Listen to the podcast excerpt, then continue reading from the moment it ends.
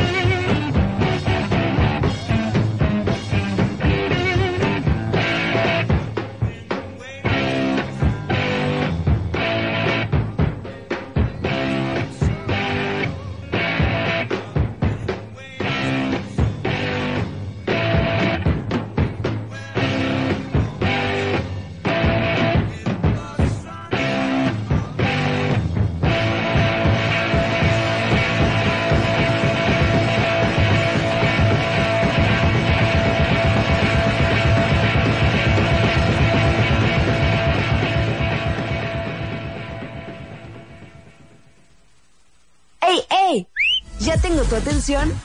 Ahora escucha. Y así empezamos el programa escuchando a Cream con algo llamado Sunshine of Your Love, que fue una de las canciones que estuvieron en los primeros lugares de popularidad en el año 1968, que es el año del que vamos a hablar. ¿Y qué onda con el 68? Porque ya sé que muchos han de estar pensando, ay, qué hueva, 2 de octubre no se olvida, pero es que el 2 de octubre, muchachos, es nada más una partecita, muy trágica, por cierto, ¿eh? eso no se debe quitar del renglón, muy trágica, pero es solo una partecita de lo que estuvo pasando en el 68. Y, y este es un año especial porque son 50 años de ese año en específico que pareciera que el mundo como que ¡pum! O sea, se reveló completamente y pasaron cosas que nadie pensó que iban a pasar. Les voy a dar un poquito de contexto. Eh, vamos a empezar porque pues hubo una Segunda Guerra Mundial que fue de 1939 a 1945. Este, después de esta guerra hay un nuevo reacomodo como social.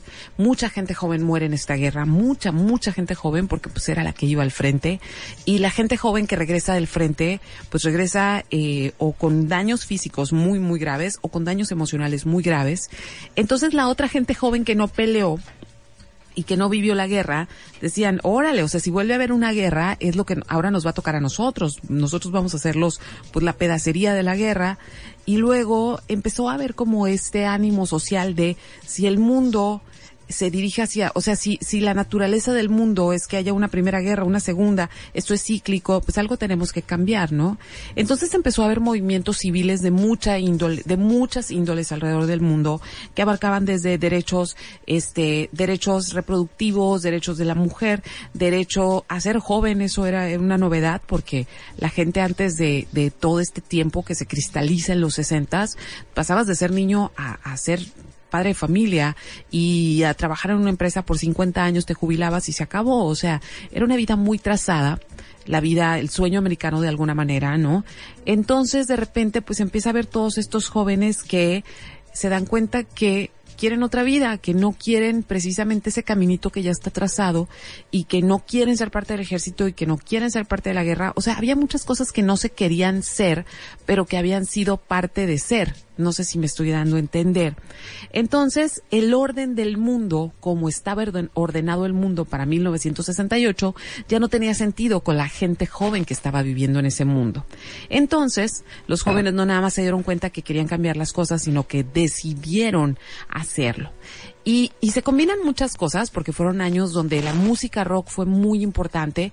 La música no nada más era este eh, este sonido de fondo para salir de fiesta, sino que la música significaba, por medio de la música la gente hablaba sus inquietudes, sus sueños, las ganas de paz, las ganas de igualdad y demás. Entonces la música se convierte como en parte integral de todos estos movimientos y como año previo a 1968, 1967 fue el año del verano del amor, que hubo este gran festival en las afueras de San Francisco, fue el año este que hubo Woodstock, o sea, fue el año en que de verdad la gente que ya estaba grande dijo, ¿qué onda con la juventud? nosotros nunca fuimos así. ¿Qué es eso de ser hippie? ¿Qué es eso de vivir, de, ir a vivir con el novio? O sea, hay muchas cosas que la gente grande no entendía. Así que en 1968, pues la gente ya llega calientita, ¿no? O sea, estaban pasando demasiadas cosas como para que el 68 fuera un año normal. Podemos decir que 1968 fue el año del sueño, y también 1968 fue el año de despertar el sueño. Pero el sueño más hermoso de 1968 es que fue un año en que gran parte de la población joven del mundo pensó que sí podía hacer del mundo un lugar mejor. Y ahorita puedo, yo soy la pesimista más pesimista que puede haber y, digo, eso no es posible, pero me parece encantador que haya habido un tiempo donde la gente lo creía posible y en el instante y no solamente lo creía y se iba a dormir a su casa, sino trabajaba por eso, ¿no? Entonces, mucho, mucha gente, historiadores del siglo XX, dicen que 1968 es el año en que la historia se reescribió, en que la historia volvió a empezar y se reseteó, ¿ok? ¿Cómo empieza ese prácticamente una de las cosas que también fueron como uno de los gran, de las grandes tristezas de ese año es que a finales de 1967 muere el Che Guevara. Entonces empieza a, su fotografía empieza a hacerse popular muerto, y se parece a Jesús en la foto. Entonces la gente joven ve a este héroe que no solamente luchó, este, o sea, que no solamente luchó por sus sueños, sino que llevó esos sueños a otros países, se convierte como un héroe de batalla de 1968 y luego las cosas empiezan a tomar forma con gente muy joven, porque hasta entonces lo común antes del 68 era que quien se rebelaba, quien hacía marchas, quien pedía cambios, pues era gente que trabajaba en las minas, recogiendo la basura, etcétera, etcétera. O sea, no era la juventud privilegiada que iba a las universidades. ¿Sí? Entonces llega mayo y en 1968, en mayo, este, pues las cosas se pusieron bien sabrosas, ¿no? La gente de las universidades empieza a reclamar cosas o empieza a cuestionar cosas que ahora hasta suenan, este, bien inocentes. Una de las grandes consignas del movimiento estudiantil era seamos realistas, exijamos lo imposible, ¿no? Y eso es una frase contradictoria súper hermosa. Pero durante un mes, los estudiantes en París tomaron las universidades, no fueron a clases, este, pedían eh, un cambio en la estructura educativa porque es, es, la educación que recibían ya no servía para el mundo que, que estaba ahí afuera, no les iba a servir, a qué les recuerda o, o cómo se han sentido aquellos que salen de la universidad y se dan cuenta que andan un poquito desfasados con la realidad. Eh, obviamente toda esta juventud era una juventud, si no burguesa, sí cercano a lo burgués, porque pues era gente que iba a las universidades, estamos hablando de los sesentas. Ahora la universidad es más, es casi, casi, o sea, casi cualquier familia, porque no me, no voy a atrever a decir que todo el mundo puede, pero casi cualquier familia puede hacer un esfuerzo por mandar a su hijo a la universidad. En los sesentas no, todavía era de ciertos sectores. Entonces el gobierno francés entiende muy bien que si los ataca, que si hace algo por reprimirlos, se le va, se le va a echar encima a la gente porque pues es su juventud, no puede, un gobierno no puede hacerle nada a su juventud porque esa juventud es el futuro de ese país. Entonces los deja seguir protestando y poco a poco la revolución o ese mayo, pues poco a poco se fue disipando y volvieron a las clases, pero fue recordado siempre como un verano donde la juventud se animó a soñar y se animó a pedir y además esa juventud puso las bases de lo que ahora son los movimientos ecologistas, feministas y de derecho de, de, igualdad independientemente, este, pues qué tipo de persona, con qué tipo de persona te gustaría casarte o estar en una relación, ¿no? Entonces, ahí empezó, o sea, ahí empezó la mecha del 68, este, en París, precisamente. O sea, venía de muchos acontecimientos a nivel mundial, de muchas cosas que habían pasado, tanto en la música como en las artes, como a, nivel, este, pues a nivel social. Y de repente se prende la llama y fue en París. De ahí, la llama se fue a Alemania. Y en Alemania no fue así tan connotado, no fue tan poético, pero sí hizo que se marcara una gran, gran diferencia en lo que era la Alemania comunista y la Alemania democrática, que eran al revés, pero bueno, así se llamaban, este, o la, no, la República este Alemana Democrática era la que era socialista, una cosa así, ahorita ya se me borró el tape, pero si me entienden, espero. Entonces resulta que si ustedes ahorita piensan en Alemania, siempre se habla de que en Alemania pues hay mucho respeto a los derechos, mucho respeto a los migrantes, respeto a la vida y recicla, o sea, se recicla, etcétera, etcétera, no hay machismo. Bueno, pues las bases de esa sociedad se establecieron en ese año, en 1968. Les voy a seguir platicando del caso, me voy a ir así, les voy a ir contando el 68 para que, pues para que sí sientan por qué es importante y por qué eh, la llegada de octubre todavía lo hace como más, más, más, este, pues más contundente. Ahora lo que vamos a escuchar es otra de las canciones que estuvieron así bien, bien, bien de moda en 1968 y esto se llama Sweet Sweet Baby y es de la recién, recién partida Arita Franklin. Estás escuchando el portafolio, me puedes escribir a Karina Villalobos, mi fanpage. Ahí ahorita voy a checar los mensajes.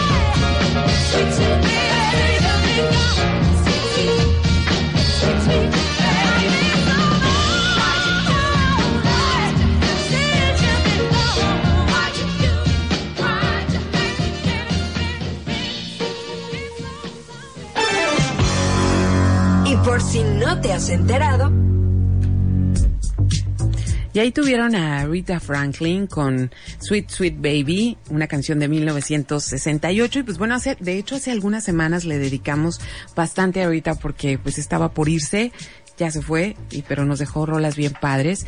Y fíjense que ahorita también apoyó muchísimo el movimiento de los derechos civiles.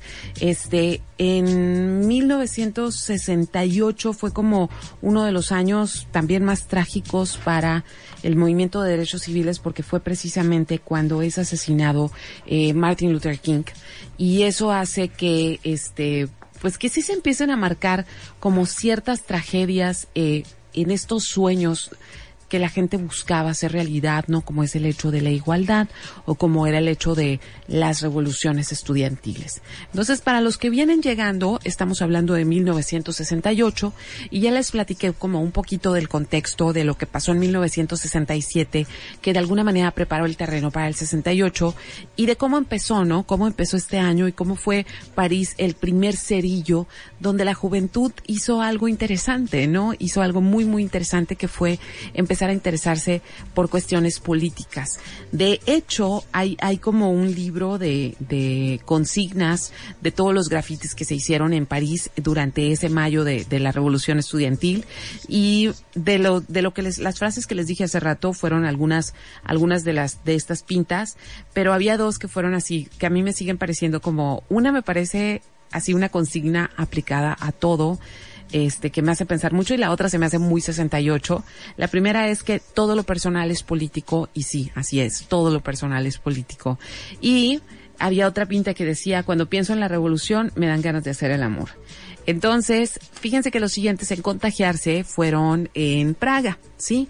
¿Qué estaba pasando con Praga? Pues bueno, Praga era como una especie de protectorado, estaba bajo este, pues de alguna manera como controlado por la Unión Soviética o protegido por la Unión Soviética, era parte del bloque comunista. Entonces, en 1968, en la primavera, los jóvenes, pues emocionados por lo que estaba pasando en el mundo, recuerden que era un mundo sin redes sociales, o sea, se enteraban porque llegaban noticias ahí de vez en cuando y les parecía fabuloso, pero resulta que había un nuevo primer ministro que andaba buscando, tenía una idea como muy revolucionaria para el momento, pensando que era un régimen comunista, de hacer un socialismo con un rostro humano. Esto, o sea, como que de una manera menos militarizada, los jóvenes fueron los primeros que le tomaron la palabra, empezaron a hacer grandes manifestaciones, este, buscaban ser parte del contexto internacional de lo que estaba haciendo la juventud, conciertos, intercambios estudiantiles, involucrarse en política. Y la Unión Soviética como que dejó que, que, que ahí se, se emocionaran un poquito y ya cuando las cosas empezaron a poner serias, pues nada, llegó, llegó así artillería de la Unión Soviética, destituyeron al primer ministro y acá los chamacos se tuvieron que callar y fue como un pequeño romance, ¿no? Como con la idea de libertad que iba a llegar hasta, vaya, o sea, hasta finales de los ochentas y principios de los noventas con la caída del muro de Berlín. Pero es que solo imagínense eso. Imagínense ser joven en una ciudad comunista y, y, enterarte que del otro lado del muro están pasando Woodstock y está pasando el amor libre y está pasando el pacifismo y acá tú todavía con un saco de poliéster, este, pues cantando himnos al comunismo, pues sí se sentía como que el mundo pues el mundo estaba yendo a otra velocidad, ellos estaban ahí encerrados, ¿no? Pero ese, este, para entender como más ese sentido de, de lo que pasó en Praga, es muy bueno leer a Milan Kundera, que es uno de mis escritores favoritos, porque sí te transporta, ¿no? A ese frío, a esa, a, a, ese estado militarizado donde la juventud pues quería ser joven, no, no quería otra cosa más que ser joven, ¿no? Y por otro lado, también estaba pasando que en 1968 eh, pues la guerra de Vietnam ya estaba en su séptimo año de intervención estadounidense. De hecho, fue el año en que más eh, estadounidenses estuvieron allá en la ocupación. Había 536 mil soldados, pero también fue el año en que Estados Unidos se dio cuenta que tenía que tirar este bolita de humo y salirse de esa bronca porque no iban a ganar esa guerra. Fue cuando empezó a avanzar el Viet Cong y, y Estados Unidos se dio cuenta que no, o sea, que era un error garrafal este, y que había como, había que salvar el pellejo. No lo salvó muy bien, fue una guerra muy costosa, muy costosa, incluso criticada, porque Estados Unidos ya no se veía como el que llevaba la democracia, sino como el que estaba invadiendo un país que quería hacer sus cosas. Y por eso, eh, la palabra, el nombre de Ho Chi Minh y junto con el del Che Guevara eran nombres que se repetían en estos en estos mítines de jóvenes porque era como la esperanza de que en ciertas partes, por un lado el Che había logrado muchas cosas en ese tiempo en ese tiempo no se veía la revolución cubana como la vemos ahora, estaba en sus inicios, entonces se veía como se había logrado algo hermoso en Cuba y también se veía a Vietnam como pues un país que quería independizarse de hacer las cosas a su manera y los jóvenes los idealizaban. En China, por otro lado, este Mao Zedong empieza con una revolución cultural atroz, ¿no? Porque estuvo bien loca, porque la, la idea era este destruir lo viejo y construir lo nuevo, como construir una nueva China. Pero este grupo de los guardias rojos que se encargaban de esto empezaron a matar a diestra y siniestra, luego Mao ya no supo qué hacer con ellos.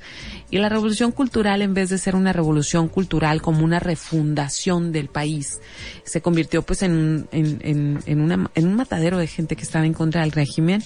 Este, entonces, pero en ese tiempo todavía no se sabía, o sea, había empezado la revolución cultural y también se veía a China como, wow, ellos sí están cambiando cosas. Les digo que el 68 era el año del sueño.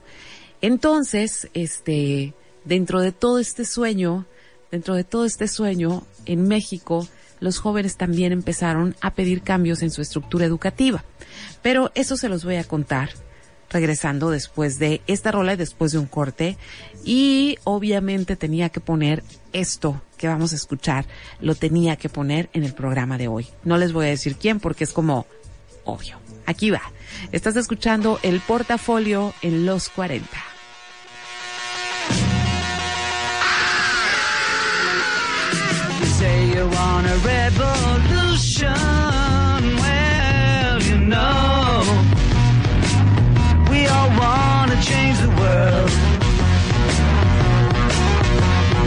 Tell me that it's evolution.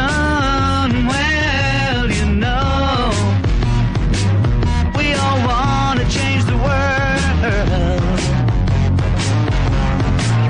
But when you talk about destruction, don't you know that you can count me out? You know it's gonna be alright. Alright. Alright.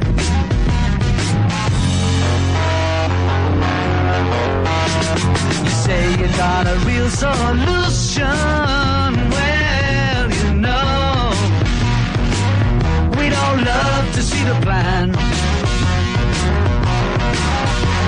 You ask me for a contribution.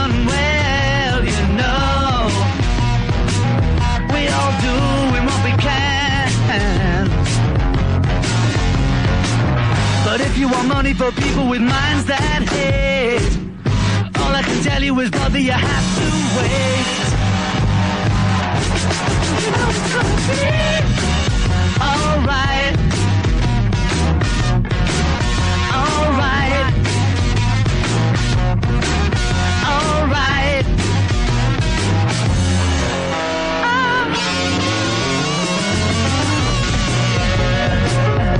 your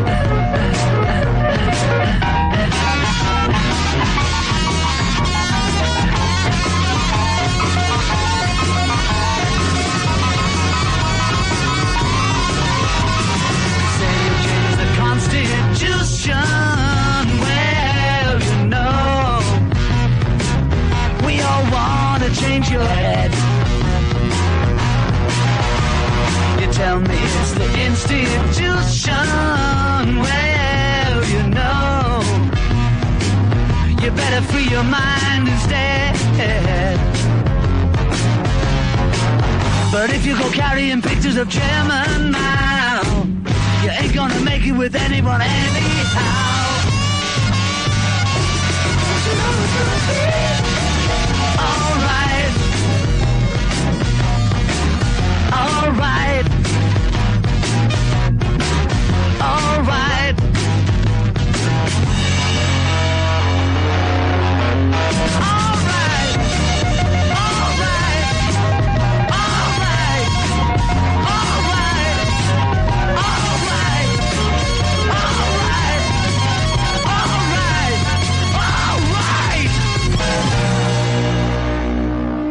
Karina Villalobos con Portafolio.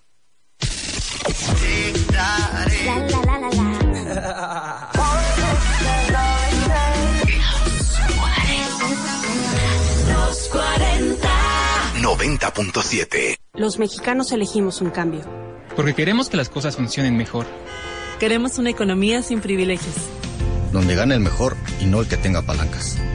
Queremos que las empresas compitan para ofrecernos mejores productos y servicios. Y a mejores precios. Los emprendedores queremos una cancha pareja para competir. Con competencia, la economía funciona a nuestro beneficio. La competencia es nuestra aliada en el cambio. Un México mejor es competencia de todos. Comisión Federal de Competencia Económica, COFESE.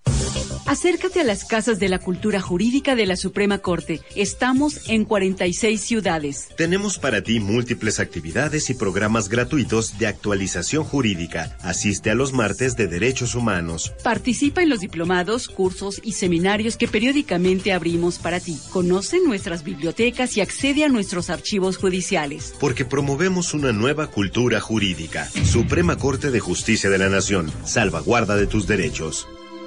Duplicamos la capacidad portuaria de México. Un ejemplo es el nuevo puerto de Tuxpan, Veracruz, que impulsa el corredor económico interoceánico del centro de México. Con la nueva terminal de contenedores se reciben embarcaciones más grandes. Así duplica su capacidad de 12 a más de 24 millones de toneladas. Unidos haremos que lo bueno siga contando. SCT, Gobierno de la República.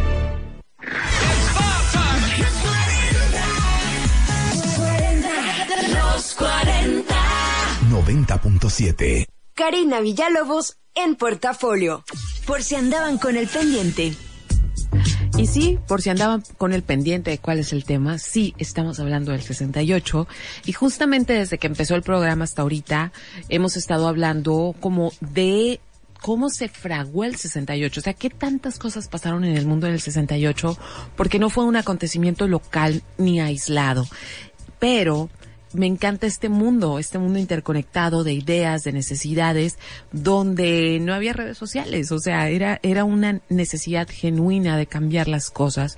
Y justo antes del corte y de, que escucháramos Revolution de los Beatles, eh, que también fue una de las canciones, que aparte de que es la rola Revolution, fue una rola de 1968, pues bueno, en México, más o menos, por ahí por, este, pues por el verano, la gente empezó a organizarse, pero también necesito contextualizar a México, ¿sí? Ese año y esos años en particular, o sea, los 50 en particular, fueron años muy buenos para este país, fueron años en los que prácticamente se veía a México como the next big thing.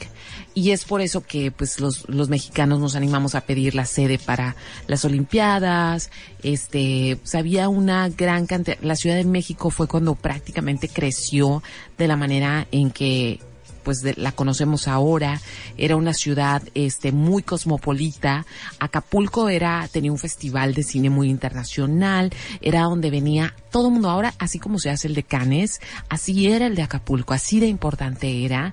Este, se estaban haciendo descubrimientos, así muchísimos descubrimientos arqueológicos también. Entonces México era como el mejor, por decirlo de alguna manera, en aquel momento, era como el mejor país de América Latina, ¿no? Este, se veía, se veía muy bien, además de que las, las, la economía había ido bien en esos años, o sea, todo pintaba como muy bonito, pero no en el 68, sino en los años previos, ¿no? Y resulta que el 68 es cuando las cosas dejaron de funcionar como debían haber funcionado y este empezaron a haber varios movimientos, entre ellos eh, pequeños movimientos, este, pues eh, de sindicatos, ¿no? O sea, pero no de los sindicatos oficiales que ya saben que, o sea, que no, en realidad no, no, no pelean ni negocian con el gobierno, sino varios sindicatos, varios sectores, varios sectores como el sector minero, el sector electricista, que no sentían que sus condiciones laborales pues eran las mejores, pero pues no, no, no era muy, o sea, no pasaba mayores, sí, pero de repente, pues la gente, la gente joven se empezó a organizar. Este, en realidad, si uno lee ahora el pliego petitorio de las cosas que empezaron a luchar los estudiantes en 1968, así como los de París, también eran cosas inocentes y eran cosas bonitas y eran cosas sencillas. Eh, no era nada del otro mundo, sí pero resulta que el presidente y, y la, la, clase social gobernante mexicana, pues estaban muy preocupados de que, que, que, que, qué imagen le vamos a dar al mundo si nos hemos preparado para las Olimpiadas. Es más, o sea, fíjense qué tan importante, se había inaugurado el metro, ¿no? O sea, y, México estaba así, en, en, no sé, en vanguardia, en vanguardia en todos los sentidos, y el gobierno no supo leer esto, no supo utilizar, porque lo hubiera podido hacer como ser un gobierno que eh, escucha a sus jóvenes y todavía como subir más el rating del país, ¿no? No. La clase gobernante, clase vieja, clase que hacía las cosas al, a la forma antigua, lo veían como qué va a pensar el mundo, así como tu tía a la que le importa qué va a pensar el mundo de lo que digan de ti, pues así pensaba la clase gobernante. Entonces, este, pues empezaron a infiltrar este movimiento y empezaron a mover a gente, a meter a gente al movimiento para que lo radicalizara, porque el plan era que el movimiento se radicalizara tanto que el gobierno tuviera una justificación para reprimirlos. Para su mala suerte, no se radicalizó tanto el movimiento. Sí había uno que otro radical, pero en realidad seguía siendo jóvenes y ya se habían unido las mamás y los abuelos y diferentes sectores de la población porque veían con mucha simpatía que la gente joven estuviera queriendo cambiar las cosas en este país de tantas costumbres, ¿sí? Los jóvenes eran apoyados, pero pues ya se acercaba la Olimpiada, ya estaba unos días y fue cuando se toma esta esta decisión, esta decisión de de cortar de raíz al movimiento, eh, de disparar lo que se tuviera que disparar para terminar con este problema, porque así se veía como un problema. Entonces, eh, lo más, lo más impactante del 2 de octubre es que nadie supo, ¿sí? Eso fue lo más impactante. Lo más impactante es que al siguiente día el país se levantó y seguía como si nada cuando mucha gente vio lo que pasó y, y fue la manera más trágica de callar a la gente joven y fue la manera más trágica de establecer un precedente donde a partir de 1968 este país, esta población empezó a temer a su gobierno porque desaparecías, porque te baleaban, y mucha gente dice ahora, ay, qué tanto rollo, porque sigue pasando lo mismo. No, qué grave que siga pasando lo mismo, ¿sí? O sea, qué grave que siga pasando lo mismo, qué grave que escuchemos que hay muertos en, en, camiones, qué grave que desaparecieran estudiantes en Ayotzinapa, ¿sí? Qué grave que lo veamos como que es normal. En 1968, este, al momento en que empieza la matanza, porque eso es, fue una masacre y fue una matanza. Había cuatro mil personas en la Plaza de las Tres Culturas, este, y fue una noche de terror para quienes cuentan, quienes vivieron ahí. Entonces, a los pocos días se inauguran los Juegos Olímpicos y se inauguran y pasan muchas cosas muy interesantes también en esos Juegos Olímpicos, porque al tiempo que había este pánico de lo que había pasado, de quienes sabían, porque tenían un familiar, porque había pasado, porque tenían amigos estudiantes o hijos estudiantes, al mismo tiempo pasaban cosas maravillosas como que la Queta Basilio prendía el pebetero olímpico, por primera vez una mujer lo hacía en la historia de las Olimpiadas y también al mismo tiempo los Black Panthers eh, se manifestaban por, por la lucha de derechos civiles en Estados Unidos. Este, entonces, en octubre las cosas empiezan a caer, o sea, por un lado era la emoción de gente luchando por derechos y por cambio, y por otro lado era el darte cuenta como sociedad que no estaba fácil, que la gente que estaba que la gente que tenía el poder no tan fácil iba, iba a cambiar sus maneras de, de tentarlo. Entonces, este, pues entonces hacía el 68 y por eso es importante hablarlo. Este, mucha gente es un tanto insensible y escuché cosas ayer sobre todo de, ay, ya no se cansan. No, o sea, no. El hecho de que un gobierno se voltee y se vuelva contra su gente joven es lo más atroz y lo más triste que se puede ver en cualquier parte, ¿sí? Porque todos los que hemos sido jóvenes y somos jóvenes, sí, pero todos los que hemos sido jóvenes sabemos que no hay, no hay etapa más hermosa y no hay etapa más frágil y no hay etapa como para marcar cicatrices tan, tan, tan especial como lo es la juventud. Vamos a seguir hablando de este tema y ahora porque también les tengo que comentar esto. Es más, les voy a poner la rola les platico poquito, no voy a entrar mucho en este tema, pero les platico por qué la escogí. Y es que en 1967 empezó una dictadura en Brasil Y lo que es la trova brasileña, que es diferente, por supuesto, a la trova latinoamericana, que es más como bossa nova, jazz se hizo muy popular y era la manera en que los brasileños, este, se transmitían esta, este sentir y este dolor por la dictadura. Entonces, esta canción es brasileña precisamente, es de 1966, es de Sergio Méndez y es una belleza. Así que aquí va, estás escuchando el portafolio dedicado a 1968. Prepárate, sé fuerte. Juntos vamos a salir un rato de Facebook. Y eso tan delicioso que escucharon eh, fue de Sergio Méndez, brasileño, y la canción se llama Scarborough Fair. Ya saben que mañana se los ponemos así el playlist y, y, lo, y agregamos las rolas al Spotify de portafolio por si las, por si quieren escucharlo. De hecho es una ya, ya va una muy buena selección ahí, ya son más de 500 rolas padres. Este, pero repito, se llama Scarborough Fair de eh, Sergio Méndez y fue parte de todo este movimiento de trova brasileña, ¿no? Que también era la manera de que, de, de, de que la gente se lamentaba eh, sobre la dictadura militar que en ese momento estaba gobernando en Brasil. Y pues bueno, continuamos y, y, me gusta mucho siempre como darles algunos, algunas opciones de cosas que ver y cosas que leer si se quedan picados con el tema. Tengo dos libros que uno es como el mega clásico que todo mundo debe leer y es el libro de Elena Poniatowska llamado La noche de Tlatelolco.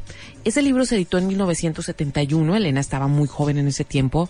Este, y es un libro que se le llama, es un libro coral porque no es Elena hablando de la noche, sino que es, es, por medio de entrevistas y testimonios. Yo ese libro lo leí cuando yo estaba en la preparatoria, fue la primera vez que, que tuve como idea de esto eh, creo que estaba en la secundaria, pero en realidad no era un tema que se hablaba abiertamente todavía, era como ese libro que te pasaban escondidas, este, que tienes que leer, digo, no, no iba nadie a hacerte nada, pero no era un tema que oficialmente se hablara ni en las noticias ni en ningún lado. El 2 de octubre todavía permanecía como esta vergüenza nacional del, de la que nadie quiere hablar, nunca pasó. Este, y yo me acuerdo que conforme leí el libro y escuchaba las voces y, y me imaginaba lo que ellos estaban contando, era un shock tan grande para mí porque no puedo creer cómo se ha de sentir estar en un lugar tú pacíficamente, feliz, porque llegaron a la manifestación, porque nos estamos poniendo de acuerdo y que de repente haya francotiradores y que corras y que te correten. O sea, es una, fue una pesadilla, ¿no? Fue una, una pesadilla terrible. Entonces, este, si quieren como entrar a las entrañas de, de, de quienes estuvieron ahí. Léanse eh, La Noche de Tlatelolco de Elena Poniatowska, de editorial Era. Es un libro que incluso pueden encontrar en PDF, electrónico, porque es un mega, mega clásico de, de, de la literatura contemporánea mexicana, ¿no? Entonces, les repito, La Noche de Tlatelolco, autora Elena Poniatowska, de la editorial Era.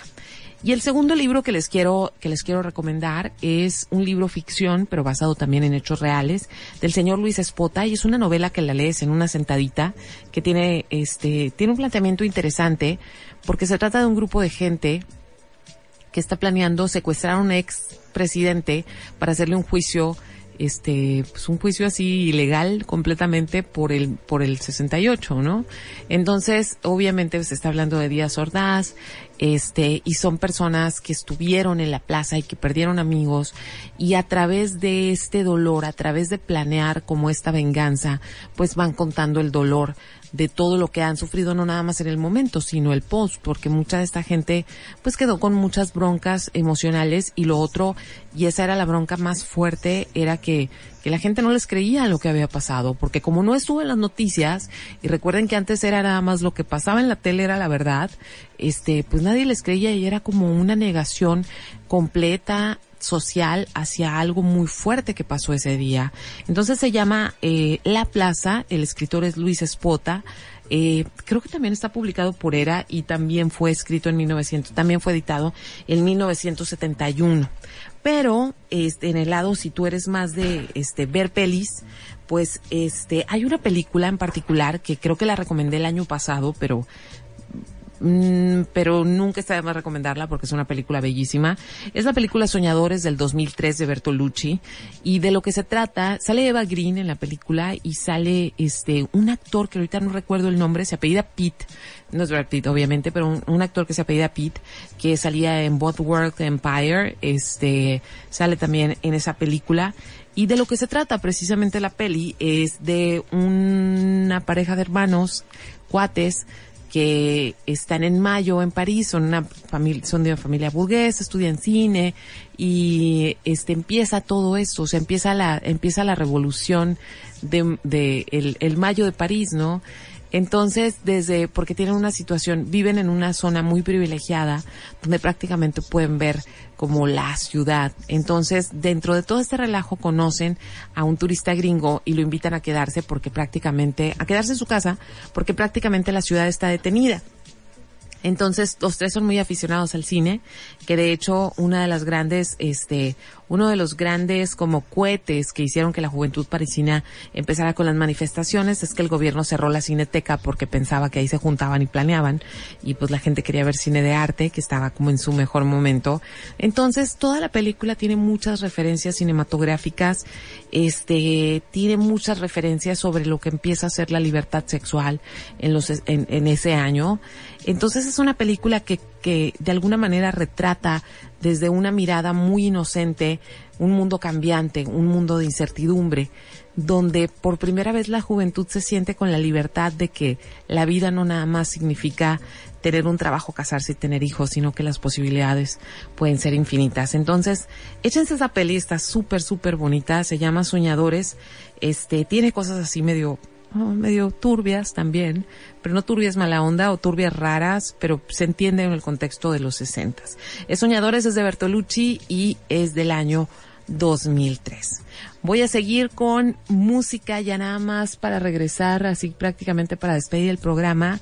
Y esto que vamos a escuchar ahora se llama, este, ay, se llama, se llama You Show Me, pero es tan tan bella, es tan tan bella esta canción que si no se acuerdan del nombre de la canción, ahorita que ya le empieza a agarrar el ritmo, van a decir si es cierto, es bien bella. Yo la he escuchado muchas veces. Estamos escuchando pura música del 68.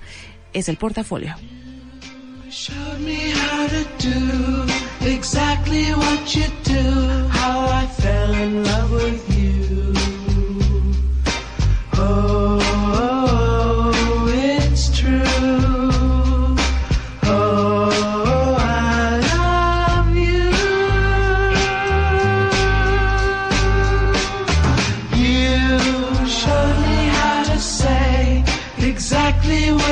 Say in that very special way.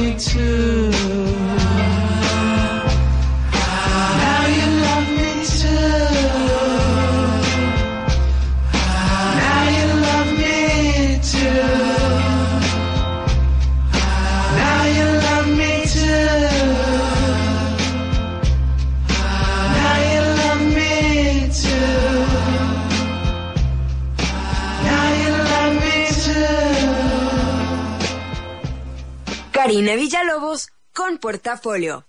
40. Let's go. Mala mía.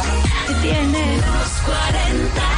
90.7 Los 40 One Shot. Breaking news. Gwen Stefani invitó a Mon Laferte para ser parte de su nuevo álbum deluxe You Make Me Feel Like Christmas.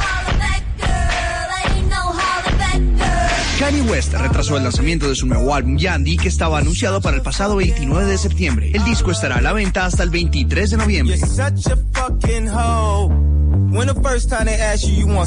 Este viernes Lalo Ebrard lanzará el remix de Mocha junto a J Balvin.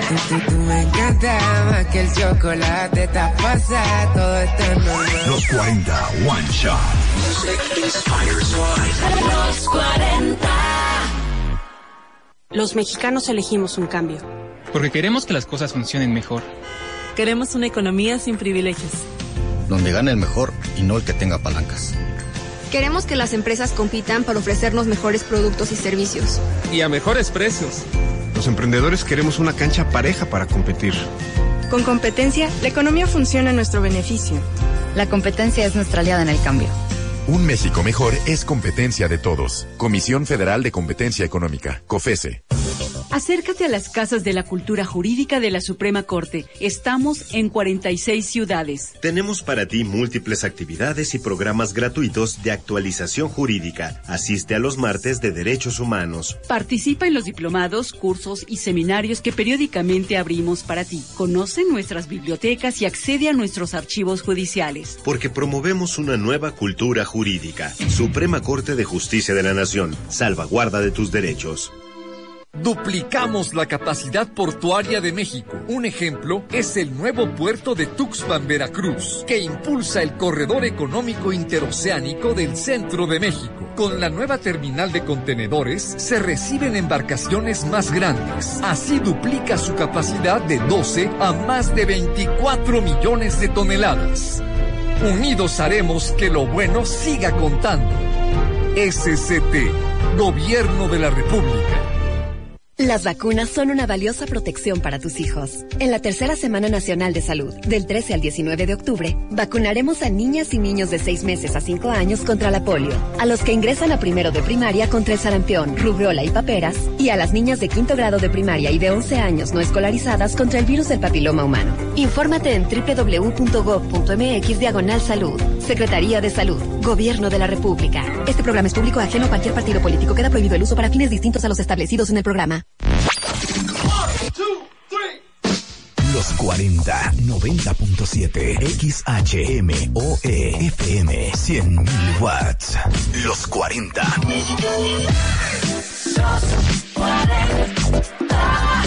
Los 90.7 Los 40.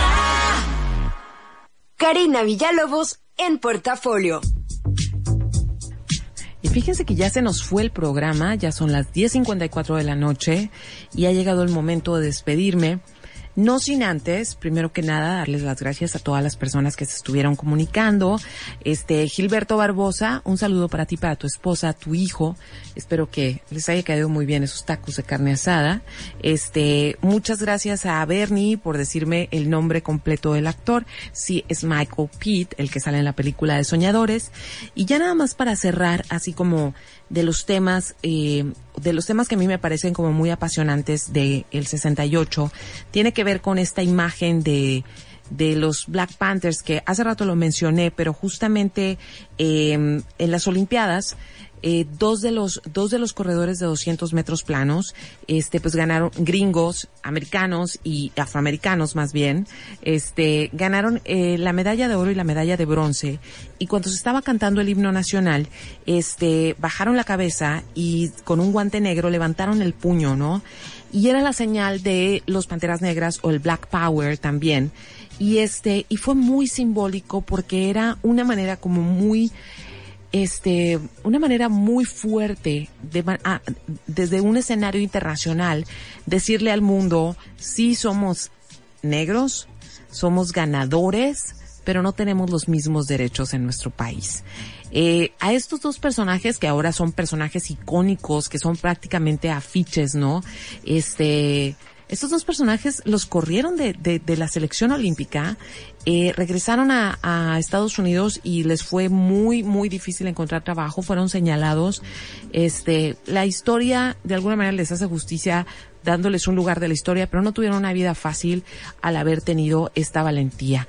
Entonces, si también tienes curiosidad de saber un poquito más de eh, los Black Panthers y de todo este movimiento del Black Power, en Netflix hay un documental que se llama así, The Black Panthers, este, para que te lo, para que te lo avientes este fin de semana.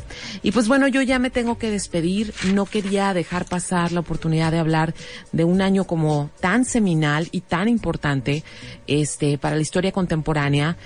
El día de ayer en la Ciudad de México hubo una conmemoración enorme y y fue muy, muy enorme y fue muy importante y fue muy dolorosa, precisamente porque en los últimos años nos hemos enfrentado a un Estado que ha reprimido a su gente joven nuevamente. Y eso es algo que no debiéramos permitir, no debe ser normal. Entonces, yo ya me voy a despedir este, ya saben que me gusta mucho recordarles cosas y entre ellas es que todo lo que platiqué aquí, toda la música que puse, este va a estar mañana en mi página de internet que es carinavillalobos.com y ahí ponemos el podcast y los links y todo ello, este para que pues para que pueda acudir a un lugar y consultar las cosas de las cuales estuve hablando. Así que muchísimas gracias Armando que estuvo aquí en los controles, muchísimas gracias a ustedes y y me voy a despedir con Joe Cocker y, um, y ya, no tengo más palabras para decir. Creo que escuchar esta canción que vamos a escuchar ahora es la mejor manera de recordar un año tan importante. Que tengan muy bonita noche.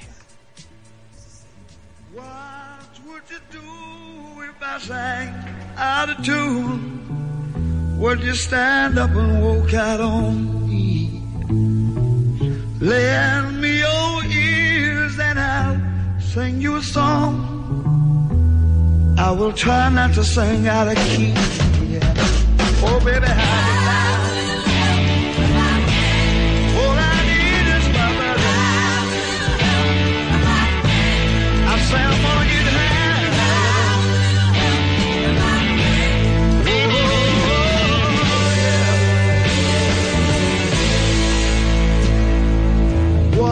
do I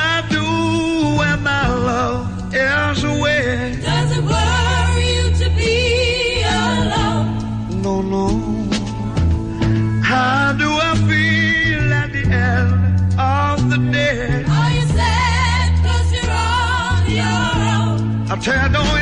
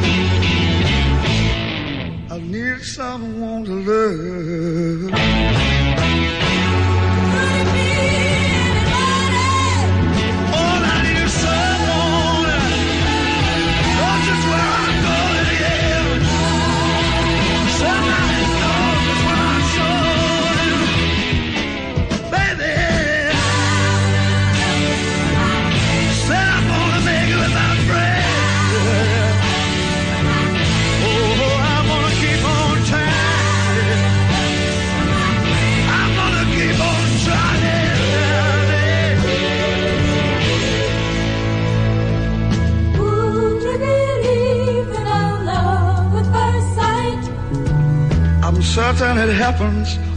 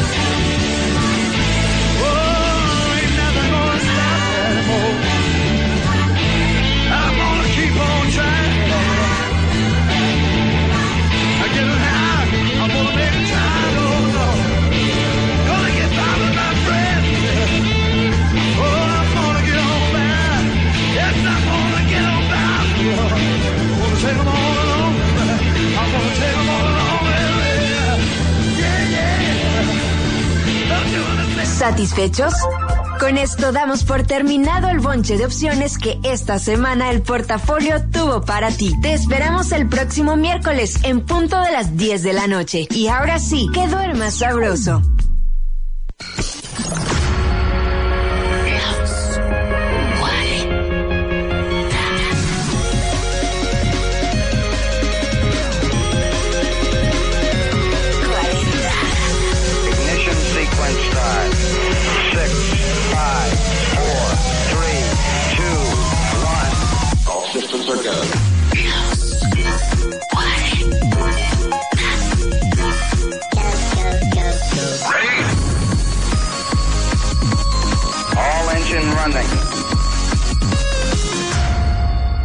40. Si es nueva, es 40. Alaska, Paulino Monroy. Murió el amor. Se convirtió en la farsa del corazón. En una noche fría, dos copos de nieve son tus ojos que me miran sin ilusión. Congeló tu boca negativa, tu voz no pidiendo mi partida. Un beso a mi sombra fue por café, comprado con rosas negras, tu lado B.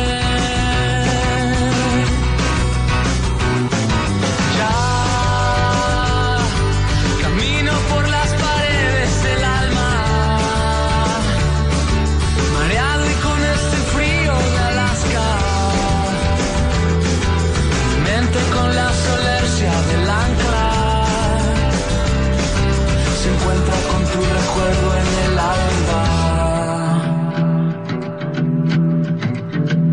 Moriste tú, no eres quien conocía, morí de ti. Mi luz se desvanecía, espacio vacío aquí para ti, el eco de la poesía que no te di.